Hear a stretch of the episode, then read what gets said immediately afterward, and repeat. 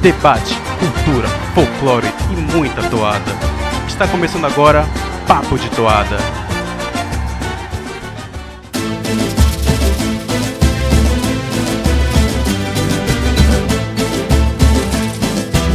Salve, salve, amigos do Papo de Toada, amigos do Carnaval e Parintins! Estamos hoje para mais um episódio aqui do nosso podcast Papo de Toada e hoje tem Megazord de Lendas, aquele quadro que foi iniciado eh, nesta retomada em 2022 do nosso podcast. O Igor e o Thiago Tártaro falaram sobre a lenda do Boto, né? Todas as aparições ao longo da história do Festival de Parintins, como lenda, é claro.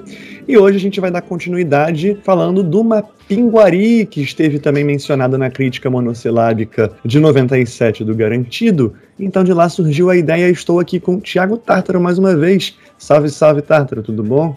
Boa noite, meu amigo Cassius, boa noite, amigo ouvinte.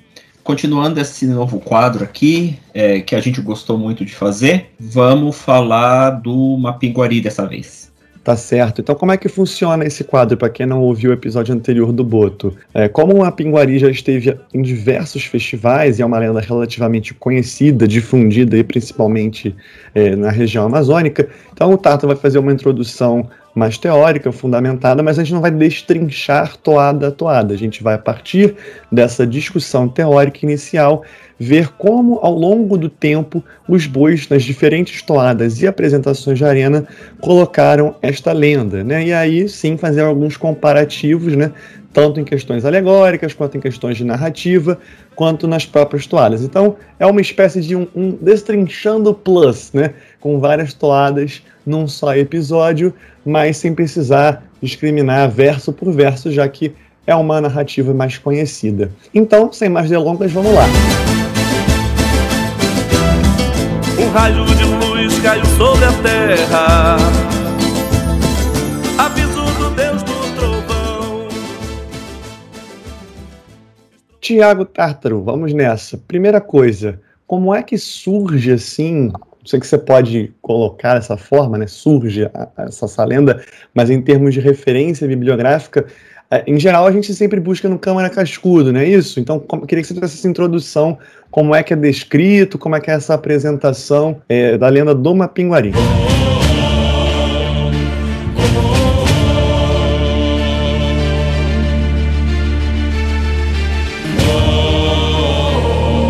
Isso, é, falei, cheguei a comentar isso no episódio do Boto. A impressão que eu tenho, e isso é uma impressão muito pessoal, total é, data tártaro, de que essas lendas que são mais difundidas, é, você falou espaço amazônico, eu vou ser menos humilde, no Brasil. Então essas lendas, Boitatá, Yara, é, eu repito que não é amazônica necessariamente, mas Saci, etc., é, tem, um, tem um dedo muito forte do Câmara Cascudo na difusão dessas lendas. Então, eu acho que é uma boa estratégia. Todo Megazord para o qual eu esteja escalado, eu sempre vou começar por ele. E aí dali ele vai me dando pistas e dali eu vou procurando. Foi o mesmo processo de pesquisa que eu tive do Boto, fiz agora no Mapinguari também. É, uma curiosidade sobre o verbete do Mapinguari na verdade, uma surpresa no dicionário do folclore brasileiro, do Câmara Cascudo, é a de que o verbete não é tão desenvolvido quanto o do Boto, que ele traz componentes de várias outras culturas, se estende ali por colunas e colunas, subentradas por subentradas do Boto. O Câmara Cascudo flutua mesmo ali no verbete do Boto. Aqui no Mapinguari ele pega ali três referências. Dessas três referências que o Câmara Cascudo pega, uma descreve uma pinguari como um homem muito peludo, invulnerável, que tem como único ponto fraco um umbigo e que devora cabeças humanas. Note-se que aqui, o ouvinte que conhece de festival bem sabe que uma pinguari é aquele monstro com uma boca na barriga, nem boca na barriga ele tem, né? A segunda fonte bibliográfica que o Câmara Cascudo retoma descreve uma piguari como uma quimera. Olha só, quimera, aquele monstro grego que tem uma coisa de cada, né? Então, cabeça de um bicho, pescoço de outro, rabo de outro. Então, aquele, ele seria uma quimera com elementos de, é, em, em especial, de javali com felino. E a terceira descreve o Mapiguari quando, como encantado, é, vindo a partir de indígenas que morrem idosos. Ou seja, aqui a gente já tem uma, uma coisa que vai ser premente no capítulo de hoje. O Mapinguari, ele é a grande miscelânea tribal é, cabocla. Assim, existem muitas referências, muitas formas, cada um faz do seu jeito, a gente vai ver isso.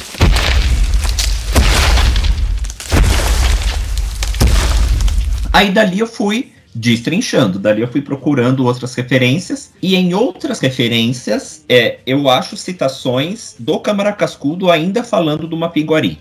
Então, nessas outras citações em que o Câmara Cascudo fala do Mapiguari, fora do dicionário, ele chega a citar que o monstro mata aos domingos e feriados. Já tem uma coisa aí do catolicismo. E ainda em outras, Cascudo idealiza o Mapinguari exclusivamente como um demônio do mal. Isso aqui é muito importante. O Câmara Cascudo, que é aquele folclorista mais antigo, de uma tradição é, de pensadores mais antigas, aquela coisa que a gente vive falando nos reacts toda vez, o Tartarus repete muito, etc. Pega o Câmara Cascudo também, e isso é muito importante. Guarda essa informação. Não há virtude no Mapinguari em matar, né, pro Câmara Cascudo. Pro Câmara Cascudo, o Mapinguari é um ser do mal independentemente de forma, é, independentemente de boca no estômago ou não boca no estômago, uma pinguari é o monstro do mal, que não tem qualquer justificativa em matar.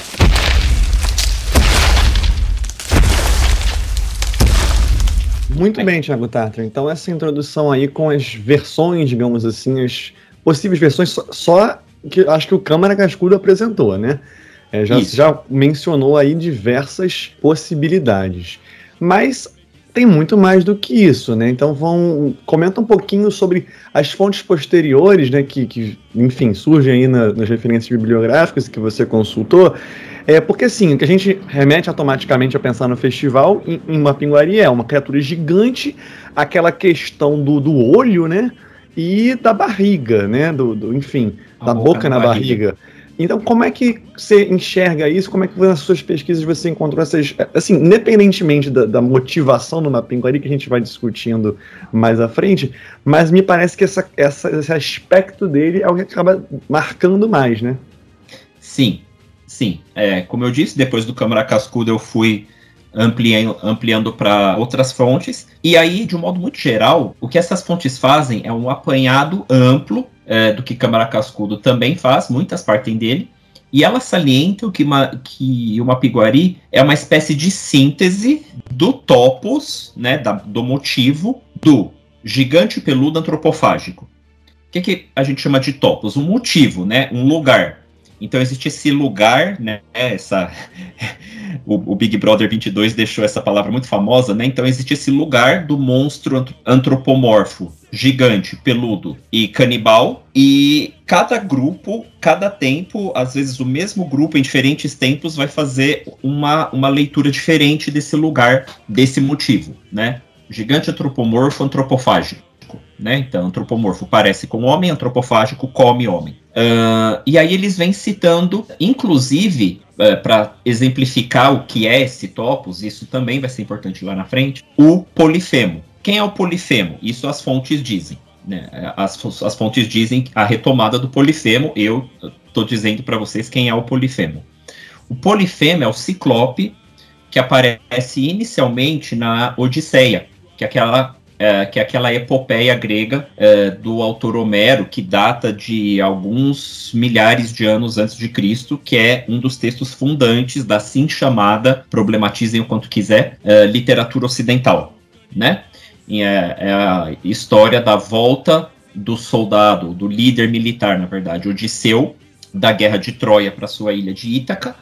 E aí tem um episódio em que Odisseu e os seus soldados, os seus uh, navegantes, chegam a uma ilha. Essa ilha é controlada pelo gigante Polifemo, né? Que é um ciclope antropomorfo e antropofágico. Ciclope porque ele só tem um olho.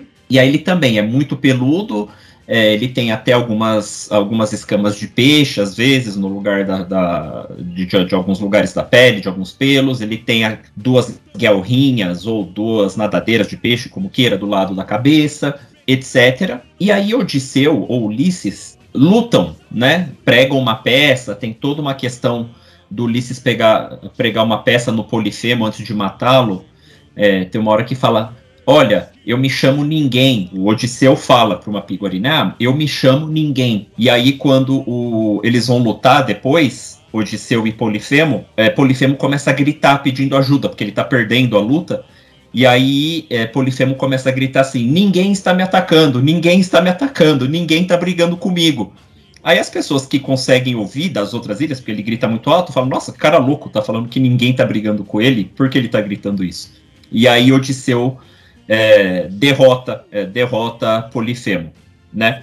Então esse topos do, do, monstro do monstro gigante, antropomorfo, ele existe. E não é trivial essa citação toda do Polifemo, ela vai ser importante para nós. Ou seja, isso entra um pouco naquilo que você costuma falar, né? Da universalização de temáticas. Universalização, universalização. Um, cada um fazendo a sua abordagem. Então, se os gregos antigos, né, tinham o polifemo, a gente agora vai ter aqui é, no Brasil a figura de uma pinguari com algumas semelhanças, né? Pelo que você descreveu. Exato, exato. Um estudo consultado é um livro é, que vai estar tá aqui é, cujo um quadro eu vou pedir é, para o nosso querido tio Hélio colocar na tela para vocês, que ele faz um, um, apanhadão dos motivos do Polifemo, é, vai falando dessas aparições é, desse topos de monstros parecidos com uma pinguari em várias culturas, em vários tempos. Inclusive dentro da Amazônia. Se a gente falou que o Boto era uma lenda de origem essencialmente externa ao Brasil, ou ao menos é, relativamente distante da questão indígena, aqui no, no Mapinguari o que acontece é uma miscelânea. Então você tem referência indígena Mapinguari sim, você tem referência cabocla, referência mais ligada à branquitude, é sempre o que vai o, o, caracterizar uma piguaria é uma espécie de, com todas as aspas do mundo, atenção canceladores do Twitter, uma espécie de bagunça é, de referências, de miscelânea, de variedade, é, etc. Nesse mesmo livro, ele também reúne essas, essas descrições uh, do Mapiguari e soma as ocorrências comuns nessas, diversas, nessas diversas culturas. O quadro que eu vou pedir para o tio Hélio colocar aqui para vocês na tela vai mostrando isso com base em frases. É, eu vou considerar aqui comuns é, características que aparecem nesse quadro que vocês estão vendo em ao menos 30% é, das citações, porque tem lá assim: 30% das culturas que tem Mapinguari falam que ele é um monstro gigante, 20 e poucos por cento falam que ele tem a boca no estômago. Dessas várias culturas, é, o estudo vai revelando: olha, descreva uma pinguari. Né? Basicamente, a metodologia desse estudo, desse estudo foi: chegaram para essas várias culturas, diversas tribos indígenas, diversas é, sociedades ribeirinhas, diversos representantes da branquitude, falaram: descreve uma piguaria aí para nós. E aí eles foram, com base nas frases: ah, uma piguaria é grande, uma piguaria é come gente, uma piguari tem um olho só, uma piguari tem uma boca no estômago, uma piguari é uma preguiça, é um bicho preguiça gigante. Tem essa citação também. E aí eles foram quantificando.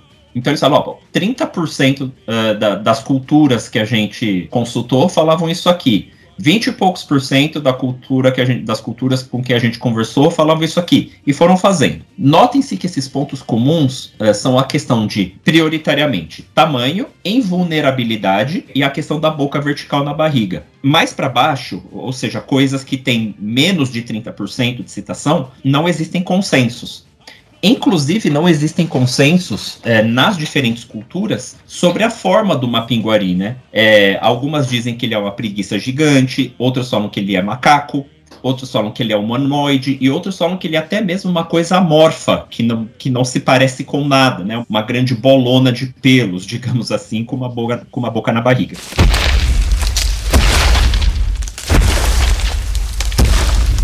Essa fonte tem uma atualização, né? Essa fonte principal é um livro. Depois de X anos desse livro, fizeram um artigo para atualizar algumas coisas desse. E uma coisa muito legal que esse artigo de atualização ao livro fala é a questão do fato social do meme, né? Então eles defendem a ideia e eles falam isso no artigo com todas as letras, eu me diverti lendo. Que uma pinguaria é uma espécie de meme antigo, porque o meme nada mais é do que isso, né? Você pega uma situação, então você pega lá o vídeo da Inês Brasil falando alguma coisa, é, e aí você adapta aquele vídeo da Inês Brasil para qualquer situação. Então pegam as frases da Isabela Boscov criticando um filme e colam é, em ela criticando do mandato presidencial, chocolate, novela, drag queen e, e o que mais se queira. Isso fez com que a Isabela Boscov se tornasse um meme. O Mapinguari é, é mais ou menos a mesma coisa.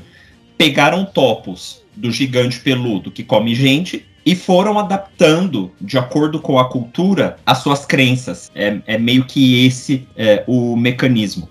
Certo, Tatro. Então, só um pequeno disclaimer, porque muita gente deve estar nos escutando pelo podcast. Então, essa tela tá lá no canal Carnaval e Parintins, né, no vídeo que a gente colocou.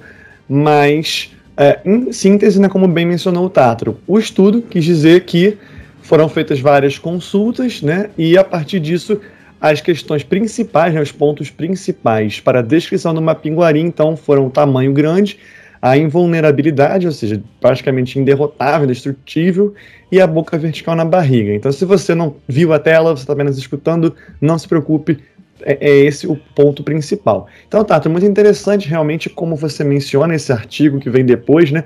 Que o, o, é, o Mapinguari meio que vai mudando, e a gente observa, vai observar isso aqui nas, nas toadas e também nas alegorias, né? Mas continue, o que mais que você encontrou nas suas pesquisas aí de referências ao Mapinguari? Bom, é, eu encontrei uma crônica da Raquel de Queiroz, maravilhosa escritora aí brasileira, do 15, um dos romances mais importantes da, da nossa literatura aí. E em 1972, é, a, a, Raquel de, de Queiroz tem uma crônica chamada Mapinguari, né, a referência bibliográfica está aí para vocês procurarem também. E aí ela descreve o Mapinguari também como um homem peludo, muito grande, de, de 3 metros de altura e antropofágico. Ela não chega a citar a boca na barriga, veja só que interessante. E aí diz a crônica que tinha dois seringueiros ali que se embrenham no meio da mata. O Mapinguari ataca um, é, o, e outro consegue fugir e ele ficou e ele fica, esse outro que sobrevive vê uma pinguari destra, destraçalhando o amigo lá, fica é, muito mal com isso.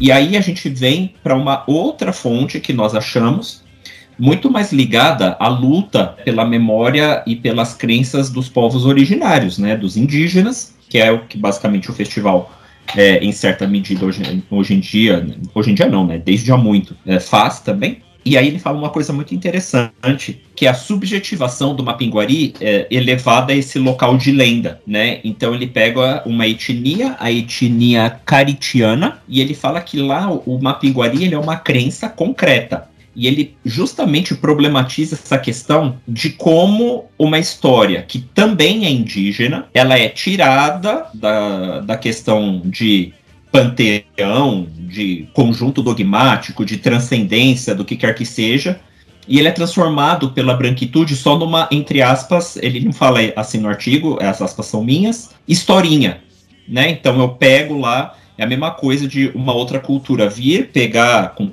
com a devida proporção Jesus Cristo e transformar Jesus Cristo só num, num cara legal é, de qualquer jeito para uma outra cultura achar isso bonitinho e ele problematiza essa questão. Diz ele aqui que pro povo em questão o Mapiguari é, se chama o Owodio ou Ovodio e ele é parte da, da crença na transcendência é, desses povos e que muitas vezes a gente é, da branquitude, ao retirar uma piguari desse lugar e transformá-lo, repito as minhas próprias aspas, em uma historinha, a gente deslegitima também as crenças desses povos, então é para a gente tomar cuidado nisso. E uma outra coisa que ele também critica é essa, de certa forma, necessidade de legitimação da branquitude para com a existência de algo. Então ele fala assim, o artigo. Para esse povo, uma pinguari é, tinha a forma de uma preguiça gigante. Só que daí a branquitude não acreditava. Quando um arqueólogo é, um, ou um estudioso né, de ossadas antigas e tal acha na região amazônica a ossada de uma preguiça gigante, porque as preguiças gigantes realmente existiram há milhares de anos, aí legitimam a, a, a história dos indígenas. Entende o mecanismo? Quando a ciência legitima, então quer dizer que a transcendência do indígena é verdadeira. Quando apenas o indígena está falando da sua transcendência, aí é papo furado? Que história é essa? Né? É uma, é uma, é uma certa intolerância é, religiosa maquiada, entende? Eu acho que é mais. O, o, artigo não fala isso, a questão de intolerância religiosa é, também são aspas minhas, mas é meio que nesse sentido, é para esse lugar que essa coisa vai. Então, a gente, enquanto é, povos não originários, né, é, vai tem muito povo, gente originária que ouve a gente, é, mas a gente precisa tomar esse cuidado, né?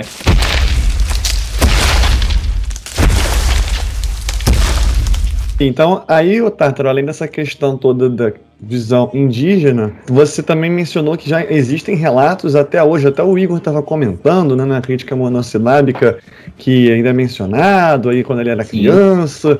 Então, Sim. como é que é isso? É, você tem. O relato do próprio Igor é interessante, né? É, ele, o Igor fala no Papo de Toada, enquanto vocês do Sudeste falam de homem do saco, bicho do não sei o quê, eu não, não lembro do que ele fala. Bicho papão. É, bicho papão, é. Nós acreditávamos no Mapiguari. Então, ele retoma isso. E pesquisando pro episódio, a gente achou uma notícia de alguns anos atrás, eu não tô com a notícia aberta, mas a bibliografia tá aí na, nas referências, é, é, da década passada, de 14, 18, sei lá, um relato de catadores de açaí, é, coletores de açaí, é, que afirmam ter visto uma pinguari na mata. Quer dizer, é, no século XXI, essa popularidade do mapiguari ainda está em alta. É, eu acho isso muito legal.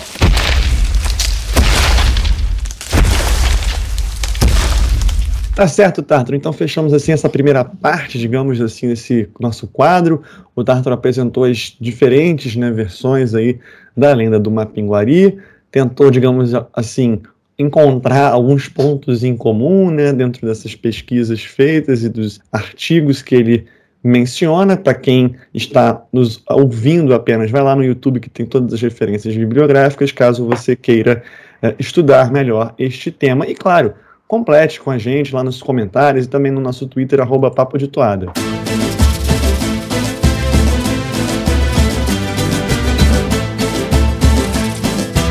Agora vamos para a segunda parte, em que a gente vai mencionar as aparições né, da lenda do Mapinguari no festival.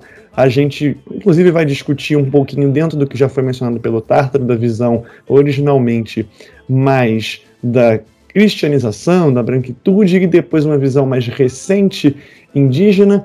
Nós temos aí toadas principalmente do garantido, mas também vamos mencionar algumas aparições pelo lado do caprichoso, lembrando que a gente está focado aqui nas aparições do Mapinguari como lenda. A gente sabe que na figura típica do contador de histórias às vezes aparece uma pinguari, nas exaltações e celebrações folclóricas também, né? Quando tem ah, protetores da Amazônia, algo assim, então ele, ele aparece, ou então quando tem alguma outra lenda que mencione diversas, é, é, diversos protetores da floresta mais recente, também pode aparecer, mas a gente está focado nas narrativas aí dedicadas mais praticamente de forma exclusiva a uma pinguari.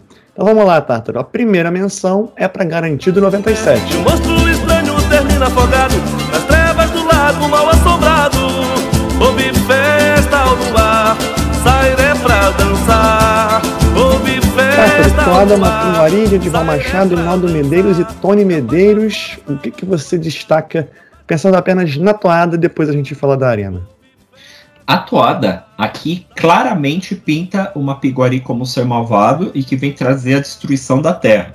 Né? Então você tem ali as citações Bicho Maldito, o enviado de Jurupari, é, guerreiros armados para a guerra, né? para os indígenas que vão uh, matar o Mapinguari, etc.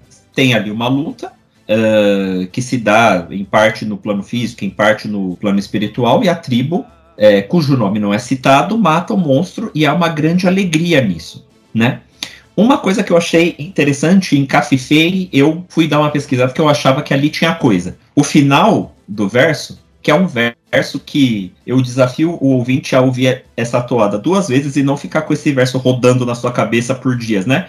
Houve festa ao luar, sairé pra dançar. Houve festa ao luar, Sairé pra dançar. Aí eu fui falar, rapaz, eu vou, eu, eu vou pesquisar a origem do Sairé. Aí eu, eu pesquisei que a origem do Sairé, pelas fontes que eu achei, eram cânticos que tinham a letra é, dos colonizadores, ou seja, a ideologia, a mensagem que o colonizador queria passar, mas nos idiomas indígenas. Então, os indígenas cantavam no seu próprio idioma mensagens católicas da branquitude que eu nem me arrisco a, a dizer quais, quais fossem. Então, você perceba, a concepção do Mapi-Guari como um bicho mau não necessariamente é indígena. Para algumas etnias indígenas, como a gente viu antes, o Mapinguari chegava a ser um ser da transcendência e que existia é, ali na floresta como uma entidade protetora. Quando vem essa colonização e também esse, essa lavagem ideológica promovida pela branquitude, é, em desfavor dos indígenas, é, você tem essa ideologização, né? Então, quer dizer, aquilo que vocês acreditam não é bom, é malfazejo, etc. É claro que o Tony Medeiros e companhia não pensaram nisso. É a reprodução de cultura, reprodução das estruturas. O, o processo é que isso chega em 1997 no Boiba Garantido com a crença de que o Mapiguari é um, é um ser ruim e que deva ser eliminado, né? E aí no fim tem o Sairé para dançar, que também passou por transformações, hoje é uma manifestação cultural lindíssima, mas que tem, é, segundo as fontes, essa, essa origem lá atrás, né? Então fica aqui um negócio, né? A questão da reprodução é, da cultura é, que as sociedades fazem, que é um processo natural das sociedades e que vão se mudando e se moldando é, ao que vem aparecendo depois, né? Pois é, e como bem disse o Igor na crítica monocelada, que eu já falei isso pela terceira vez, né? Ele relembra sua infância, adolescência com essa toada, né? Essa lenda do Mapinguari, ela, principalmente para essa toada, fica como algo a ser temido, né? E algo assim, é, nessa discussão, né, Tátaro, que a gente vai fazer também mais ao final, mas continua de alguma forma a ser perpassado e foi perpassado aí pelas gerações dos anos 90 e anteriores. Quanto à toada, eu acho sensacional, acho uma das mais marcantes do festival. Ela é mística, traz esse clima de temor, de algo desconhecido. E o que eu chamo a atenção aqui, por uma curiosidade, não é feita nenhuma descrição física sobre uma pinguari, né? É, os compositores focam no combate realmente das tribos com o monstro. E há, inclusive, uma, uma explicitamente né, a sua descrição de morte, né? E menciona também a participação do pajé, como você coloca que também há essa questão espiritual no combate. Mas e a arena, Thiago Tartaro? A alegoria de Juarez Lima Júnior de Souza, dois craques da história do festival. Você comentou para mim que daqui a pouco tá virando perreché, né? Se continuar dessa Não, forma. Jamais, jamais. Caluniador. Mentiroso e caluniador. Nem tanto, cara, mestre. Mas diga lá, diga lá. É, sim, é porque eu brinquei em casos com off que eu não faria a mínima cerimônia em eleger a performance de arena de Mapinguari é, do Garantido de 1997 é, como a melhor de todas que a gente vai citar aqui hoje. É fora de série. É muito, muito, muito bom.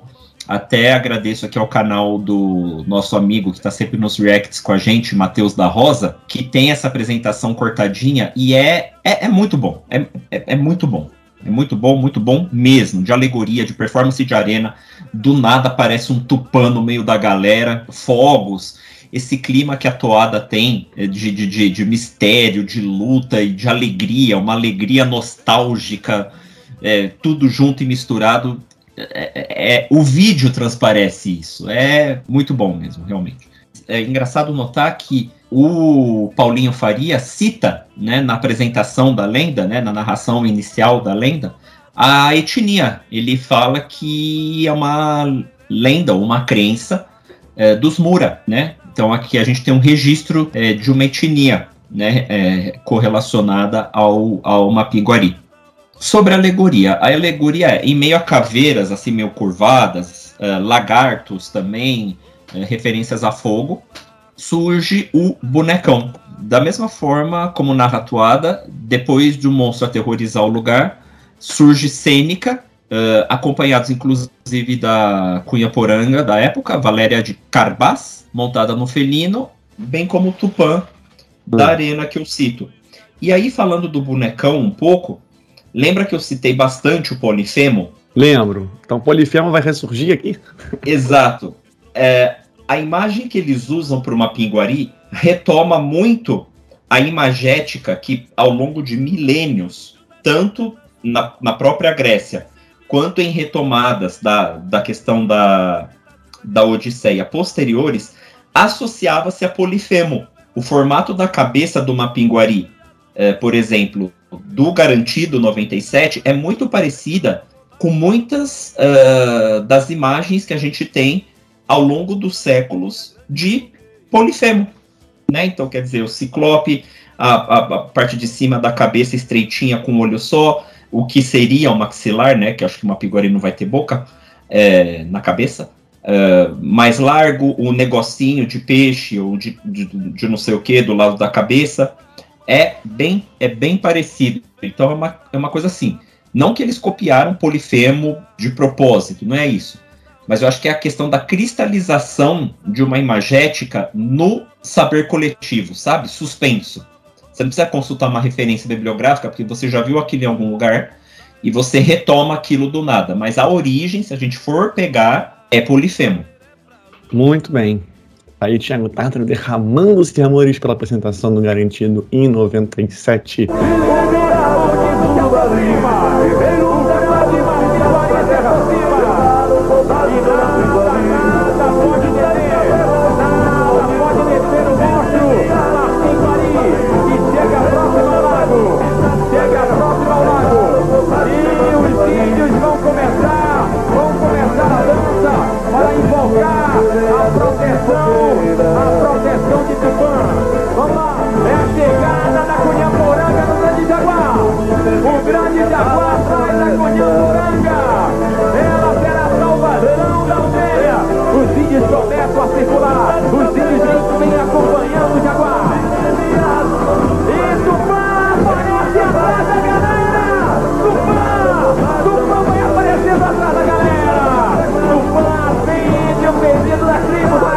frente, por trás da galera, Tupã aparece, ele que vai enviando a Cunhaporanga para, para finalmente libertar a trilha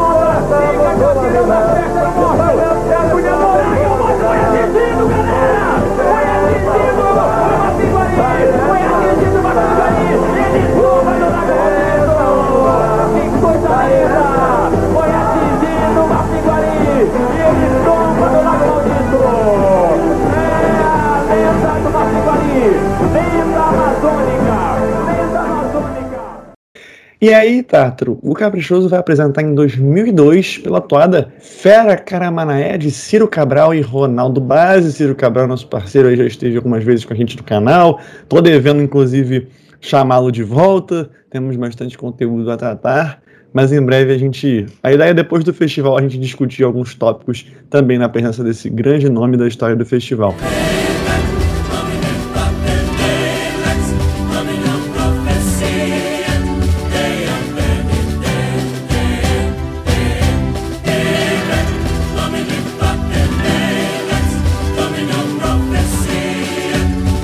Mas vamos falar especificamente dessa toada. O que, que você identificou nela? É, a premissa, que a premissa é a mesma do garantido, né? A gente ainda está em 2002, não há tanta distância temporal entre as duas. Ela ainda fala de uma piguari malfazejo. É, no comparativo com a toada do garantido, essa é mais explicativa e longa. Né? Tem um interessante recurso ali de ocultar a fera da qual se trata, até que um coro uh, repete o nome do Mapiguari, não levantador de toada. Ainda se fala da causa mortes, por assim dizer, do monstro, que é o envenenamento com lanças, né? Ou seja, pontas, uh, lanças cujas pontas foram molhadas no veneno. Pois é, eu destaco a introdução em latim, né? O Ciro Cabral, quando esteve comigo com o Cristiano, eu questionei ele, mas Ciro, o que, que significa isso? E aí ele mandou que a tradução seria: Eu venho em nome do Deus Pai em penitência impedir o domínio da profecia. Ele, inclusive, tirou essa frase de um, de um livro de ocultismo, de magia, do Elifas Levi, ou Levi, e aí a gente vê muito o que você falou, né, Tata, dessa questão do cristianismo, vem em nome do Deus Pai, em penitência. Então, realmente, esse temor, como clamando, na verdade, a Deus para fugir é, em nome dos católicos, indígenas matam uma pinguari, quer dizer. e aí a gente é. observa que a letra da toada tem muitas semelhanças com a do garantido, né? Por exemplo, ele fala do facho de luz, o garantido tinha um raio de luz. A gente tem os tambores de guerra, lá também você tem os tambores. Aqui, de novo, o deus do trovão, né? É, a chegada do pajé que tem o conclama o pajé E também, como você falou, você falou que aqui tem a causa mortes, no caso do garantido não tinha, mas nos dois falam que ele morre afogado, né? Aqui termina com a fera repousa no leito das águas. Também tem festa, né, ao final do embate, na comemoração aí da tribo com o fim do, do Mapinguari. E o que eu destaco em termos de diferença é que aqui ele fala de fogo dos olhos. Então eu já imaginaria que não seria um ser ciclópico aí com um olho só, né? Porque ao menos na letra teria fogo nos olhos. Mas para mim, o melhor, melhor dessa toada é a melodia totalmente diferente e experimental do Ciro Cabral e do Ronaldo Baez, justamente nesse tom mítico, mágico, se eu falei de algo mais amedrontador e, e enfim, é, de suspense na toada do Garantido, aqui ele tem realmente essa aura de uma magia, de um negócio meio misterioso, assim, é, enfim, que não é originalmente assustador e esse coro do Mapinguari que você bem também lembrou, ele deixa como se fosse oculto mesmo, né? É um ser que está oculto, apesar dele ser grandão, né? E ele vai surgir. E falando em surgir, como é que foi a apresentação de Arena, Thiago Tartaro? Teve problemas, né? É, a gente também tem aqui o bonecão.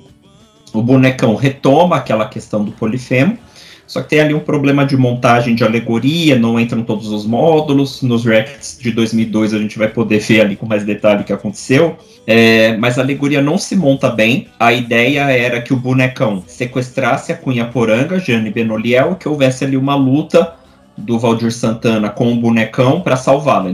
Dá para ver que isso acontece de, em certa forma, mas tem ali é, bastante problema, né? A cênica também é, acho que sente o problema da montagem na alegoria. Você vê que é um momento tenso ali do Boi Bombá Azul na arena. Pois é, pois é. Apesar da grande toada, 2002 acabou sendo um ano difícil para o Caprichoso, mas a gente chega lá nos reacts. E o cenário já está sendo montado para começarmos o ritual.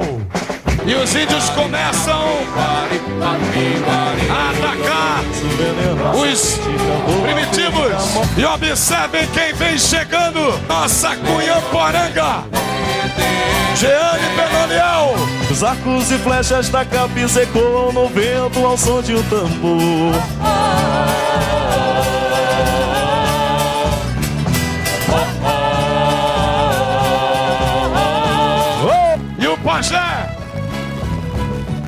Vai tentar salvar a nossa Cunhamporanga. Bem, a gente tem um grande salto temporal e vai chegar a 2010, com garantido de novo, com a toada O Enigma do Mapinguari.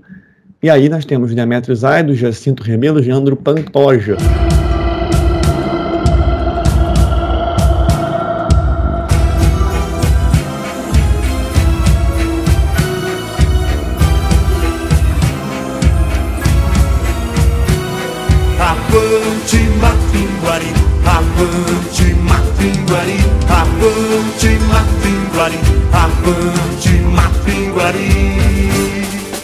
Você identifica nessa toada, Tafra? Vamos ter uma grande mudança na perspectiva de narração, correto? A grande mudança tribal.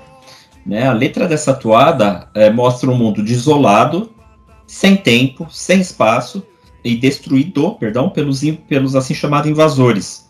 E desolados é, os povos originários, aí sim veja, e eles conclamam uma pinguari.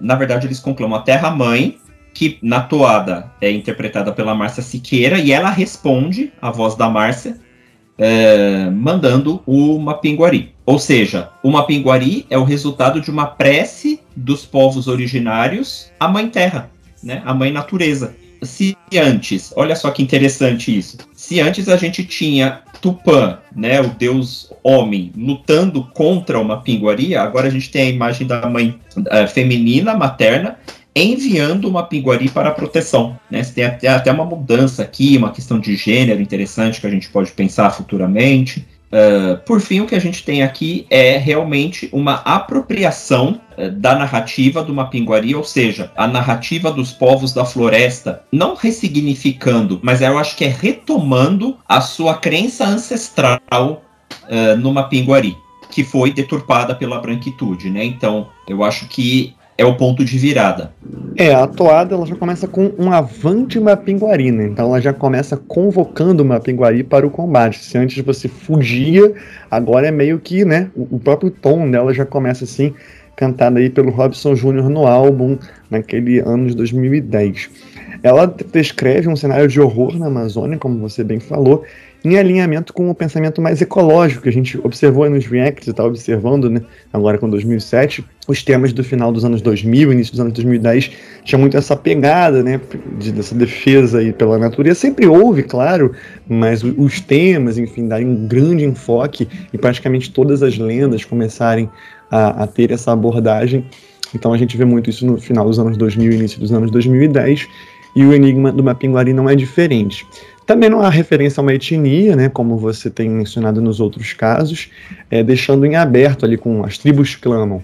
E como você bem falou, tem a mãe natureza enviando uma pinguari. Se antes a gente falava do Jurupari, que também estava demonizado, a gente vai falar disso mais à frente, é, ele enviando uma pinguari aqui, é a mãe natureza que todo mundo entende que é algo do bem, né? É, e aqui a gente já começa a ver descrições físicas, né?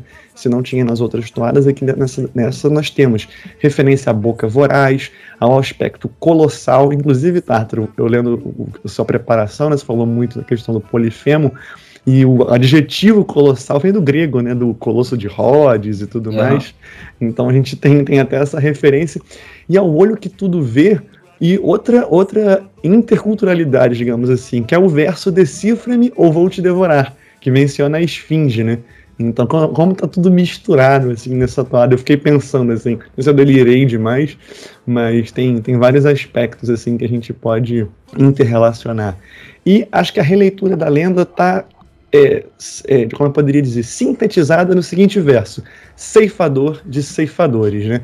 Então, se antes você lá na parte teórica falou para Câmara Cascudo, ah, que o Mapinguari ele apenas mata, né, por matar. Aqui ele já tem uma explicação, né? Você começa. Ah, não, pera lá, ele vai ceifar os ceifadores, ou seja, quem está fazendo o mal. Uh, a alegoria, como é que foi a apresentação? Acho que até ganhou um prêmio nos nossos reacts, né? Como uma das melhores lendas de 2010, ao lado de Aimar Sunhé, se eu não estou enganado, mas diga lá, Tartar. É, na cênica da arena, uma coisa que eu acho bem interessante é que você tem essa coisa do mundo decaído, né? Então a, cena, a cênica reproduz isso. Você tem umas pessoas ali representando a branquitude, cortando árvores, é, batendo, matando os indígenas, etc. E nesse contexto é, vem surgindo, é, vem se mostrando a alegoria. No começo o bonecão não, não aparece, que a gente tem ali é, são os rostos femininos, o cenário da floresta tal, e ao longo do desenvolvimento é, do momento, o bonecão vai aparecendo. Por volta dos sexto minuto, ele surge com uma influência menor da imagética grega. Aqui ele está uh, parecendo bastante uma preguiça gigante mesmo, né? Com a boca no estômago e etc. É aquela tal história do bonecão que vai levantando, levantando, levantando, né? Você vê a imagem ali da preguiça gigante com a boca no estômago, até que em um minuto, assim, com muita luz, começa a sair luz da, da boca no estômago, surge a maravilhosa, sempre impecável Cunha Poranga Tatiane Barros, e aí acaba a lenda. Pois é, essa lenda foi apresentada na segunda noite de 2010 e eu gosto muito como o Israel já menciona essas características físicas né, na sua apresentação. Ele fala do macaco gigantesco, ou seja, ele já descreve como um macaco, observe, né? Com boca na barriga, apenas um olho, pele de couro de jacaré e complementa com tendo nas costas uma armadura como casco de tartaruga. E aí a própria alegoria é muito criativa, como o Tartaro bem descreveu, a gente viu aqui nos reacts. Você vai ter esse surgimento depois, né, por dentro da mãe natureza, e o, o, o, bonecão, digamos assim, ele traz esse aspecto ciclópico, mantém o couro de jacaré e o detalhe para os braços de cobra também, que eu achei um diferencial, apesar de não estar tá descrito nem na letra nem na apresentação do Israel, mas também foi um, um detalhe aí que o Francinaldo Guerreiro e equipe colocaram nesta alegoria. E acho que a diferença né, que é com a boca revelando a cunha poranga, nessa ideia já mais recente, né, de que o, item tem que surgir de alguma forma surpreendente. Natureza envia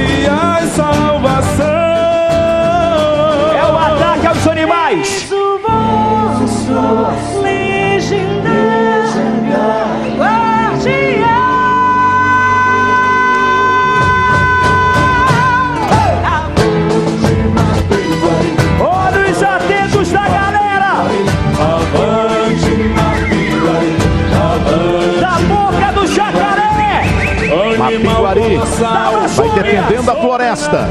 E começa uma.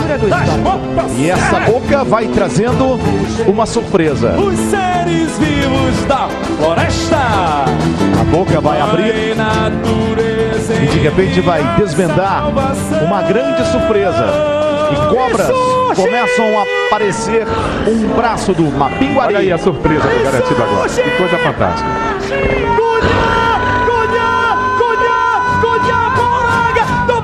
Boi garantido. Surge da boca do Mapinguari a Cunhã Poranga. Uma alegoria fantástica, Milton Cunha. É interessante porque do centro Vamos em frente. Garantindo 2013, atuada O Gigante Mapinguari de Demetrios Zaidos e Naferson Cruz. E aí, tá? Nuvem de fogo, vento sombrio, aos olhos da morte e a destruição. O povo tribal clamará: O ser imortal despertará! Aqui é atuada ainda pinta uma Piguari como um monstro aterrorizante, domador do ambiente de outras feras, e, mas que mesmo com essa questão do mal, luta pelo lado dos indígenas. Ou seja, aqui eu, isso aqui eu acho uma coisa muito importante. O monstro foge é, da, da dicotomia cristã de bom belo, né? O que é bom é belo, né? E ele mostra que o feio, o, o aterrorizante também pode ser benfazejo. Aqui a gente já, já tem uma desconstrução é, do catolicismo, especialmente no Renascimento, existia muito essa noção daquilo que é belo é bom, aquilo que é feio é ruim.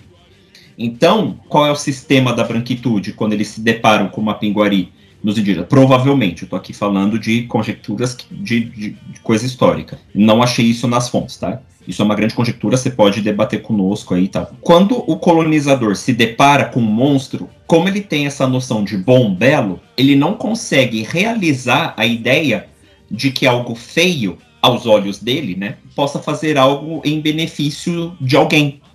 Então é por isso que o Câmara Cascudo fala que o, que o, que o Mapiguari não, não tem um motivo para matar, que ele só mata. Porque no Câmara Cascudo ainda está cristalizada essa tradição muito antiga, que não foi quebrada à época, de bom belo. E aqui essa toada corrige o Câmara Cascudo. Quer dizer, é, não precisa ser belo para ser bom, né? O Mapiguari é aterrorizante, é. Ele é bonito, não necessariamente, não aos olhos de uma parte significativa aqui da comunidade, mas ainda assim ele faz o nosso bem, porque ele nos protege de vocês. Branquitude. Eu acho esse, esse o ponto nevrálgico assim da toada e dessa virada na visão do Mapiguari, nessa, nessa recuperação do Mapiguari, nessa, nessa superação desse, eh, desse Da renascimento aí arcaico. Pois é, assim como 97, essa toada fala que foi enviado por Jurupari, então a gente já tem essa, digamos assim, mudança também, né? Porque se antes o Jurupari enviava algo ruim, aqui a gente está falando de algo bom. E outro destaque que eu dou é para uma estrofe específica para descrição física. Então ele vai falar que tem um primata ciclópico que tem na boca enguias carnívoras. Olha só que essa boca agora vai ficando cada vez mais poderosa, né? As garras do bicho preguiça, ou seja, uma criatura mais quimérica, né? Como você bem mencionou lá na, na parte teórica. Um dorso espinhoso, além de ser gigante, claro, aquilo que a gente tem mencionado. E não faz referência a nenhuma etnia também, né? Então nenhuma das letras aqui faz referência à etnia. E na arena, como é que foi, Tartaro? Aqui é uma, uma arena um pouco mais tradicional, naquele modo assim, lenda bonecão mesmo. O bonecão já está no meio da alegoria desde o começo, não há uma grande revelação. Também ali pelo vídeo, pelo vídeo, pelo amor de Deus, não dá para notar uma cênica assim é, marcante, como é, por exemplo, 97 e 2010 do Bugubá Garantido. É, é mais concentrada no bonecão realmente.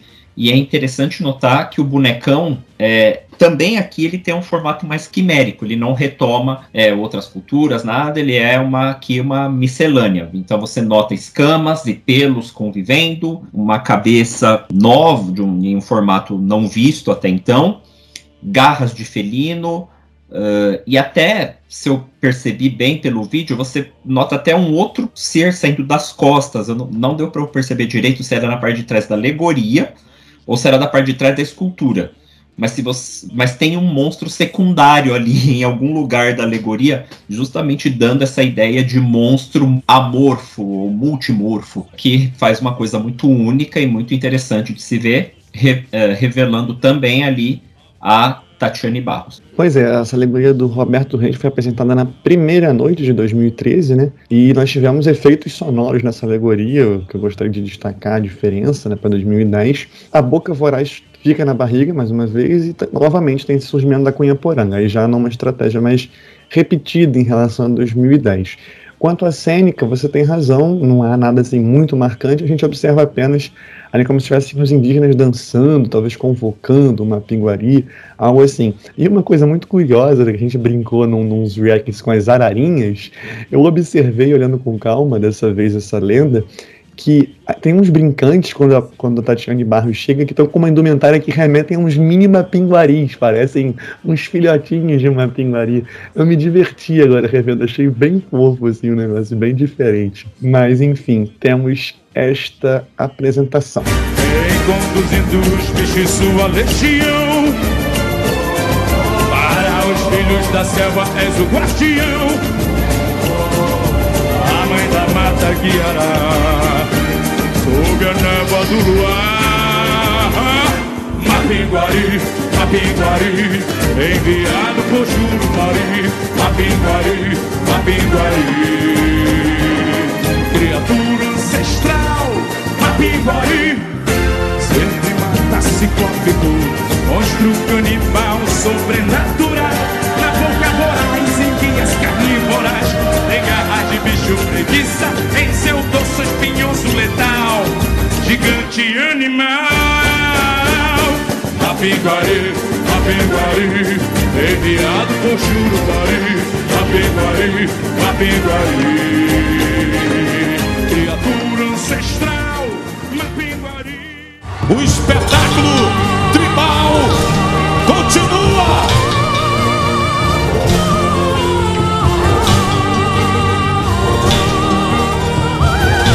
Bem, Tártaro, essa aqui fui eu que pesquisei, então vou, vou só complementar, né? A gente tem em 2014, é porque é um ano que todo mundo do Caprichoso quer esquecer, mas eu tenho que resgatar aqui que o Caprichoso apresenta na segunda noite, de novo, a lenda da fera Caramanaé, só que como narrativa Wayana Palai, né? Ou seja, até a, a toada se chama Wayana Palai, é, inclusive toada aí de Gabriel Moraes, João Almeida e Juarez Lima Filho, a alegoria também do Juarez, mas aqui, cara, apesar de já estarmos em tempos mais recentes, é, remete muito a 2002, né? E uma pinguaria vista como uma criatura feroz enviada como castigo pelo segredo profanado por um dos indígenas dessa etnia. Novamente, da boca da, da, do monstro vai surgir a Cunha Poranga, que na narrativa que seria a Dununauá, que havia sido aprisionada justamente por conta deste castigo. A gente falou em Batalha dos Três Exércitos bastante sobre a etnia Wayana Palai, também sobre a serpente talarpé, então a gente já discorreu um pouquinho mais, mas eu, eu fiz questão de resgatar aqui que mesmo em 2014 o Caprichoso traz, e ainda dentro daquela visão de uma criatura feroz, mas com a narrativa indígena, né, que seria dos Baiana Palai, vendo ainda como algo negativo. É noite, repousam brisas estranhas te e tão logo ele irá.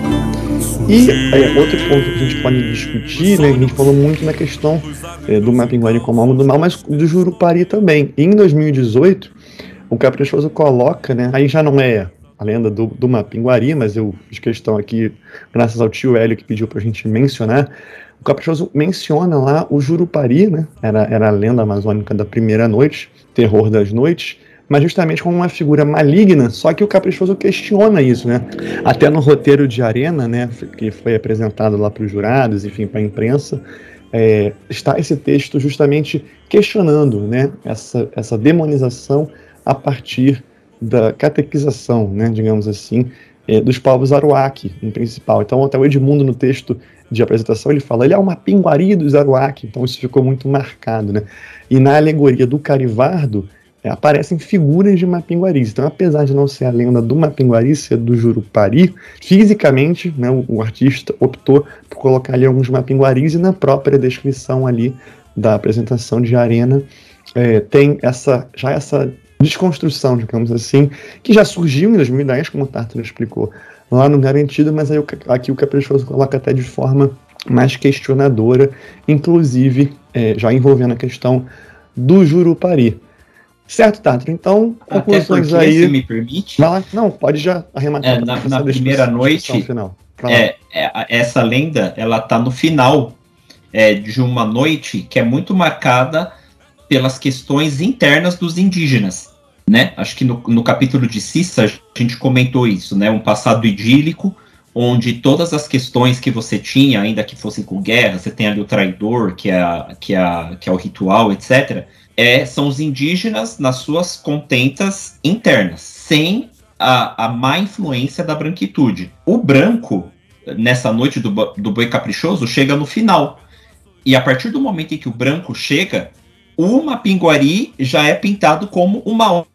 Então, quer dizer, olha a influência que o branco trouxe aqui nessa lenda amazônica. Então, ela é uma lupa da, da branquitude sobre, sobre essas entidades, Mapinguari e Jurupari, só que ela já é sob a ótica do branco, só que ela não é a ótica do branco, na, essa ótica do branco naif, como é a de 97. Ela é a ótica do branco questionadora. Olha, olha o que o branco, olha como Explica o branco... o que é naif. naif é, é inocente quando você faz sem perceber. É claro que o pessoal, ai não, o pessoal de 97, ai, eu sei que o, que o Mapinguari é bom, mas eu vou pintar ele como mal porque eu quero, hahaha. Não, as pessoas reproduzem a cultura da época delas, as pessoas são produtos do seu tempo. E aí, aqui em 2018, no Caprichoso, não.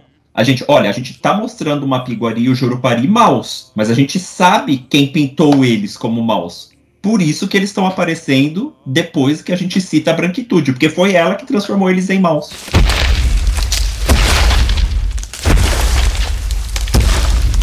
Muito bem, então nós temos aí essas mudanças ao longo do tempo da narrativa do Mapinguari, e como acho que foi muito bem colocado lá no princípio pelo Tiago Tátaro, ele é como um meme, digamos assim, vai mudando conforme é, foi contada a história, né, pelas diferentes culturas, pelas diferentes regiões, e aí por conta disso tem essas diferentes formas e até por isso permite diferentes apresentações na arena do Blue Modern, isso que é legal, né? Porque você consegue tanto mudar um pouquinho a narrativa, quanto mudar a característica física da alegoria, ou seja, não se torna algo é, repetitivo, digamos assim. Né? Tanto que a gente mencionou aqui várias alegorias, e eu acredito que talvez 2013 que tenha uma certa semelhança ali com 2010.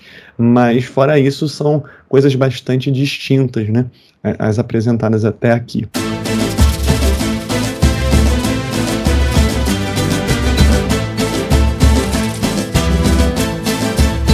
Bem, e você? O que você achou do episódio? Coloca aí nos comentários ou manda pra gente no Twitter, arroba Papo de Toada. Como é que você ouviu essa história do Mapinguari? Se você já escutou na sua infância, você tinha medo, igual o Igor, igual o tio Hélio também estava contando que os, os avós dele contavam isso para amedrontar os tios e botar, digamos assim, ordem na casa.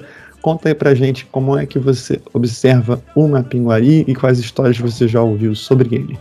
Tiago Tartar, muito obrigado pela sua presença mais uma vez, pelas suas aulas aí na IFE, Polifemo, você sempre trazendo bastante cultura para a gente aprender e, claro, principalmente sobre uma pinguari. Eu sou igual a Débora dos Falsete, levando cultura para esse povo. Boa noite. Boa noite, meu amigo Cássio. Muito bom estar aqui contigo de novo. É... Precisando, estamos aí. Tá certo. Agradecemos a todos que nos ouviram até aqui e até o próximo episódio. Se você tem alguma sugestão de outro Megazord de lendas ou até mesmo de rituais, a gente já pensou em alguns, manda pra gente que a gente vai trabalhar nisso futuramente. E fiquem atentos porque a partir de agora vem bastante conteúdo da temporada 2022 do Festival de Parintins. Até o próximo.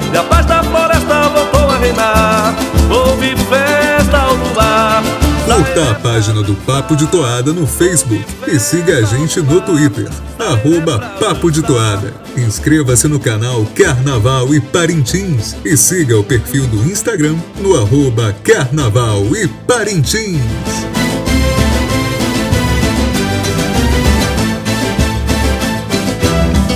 Um raio de luz caiu sobre a terra, aviso do Deus do trovão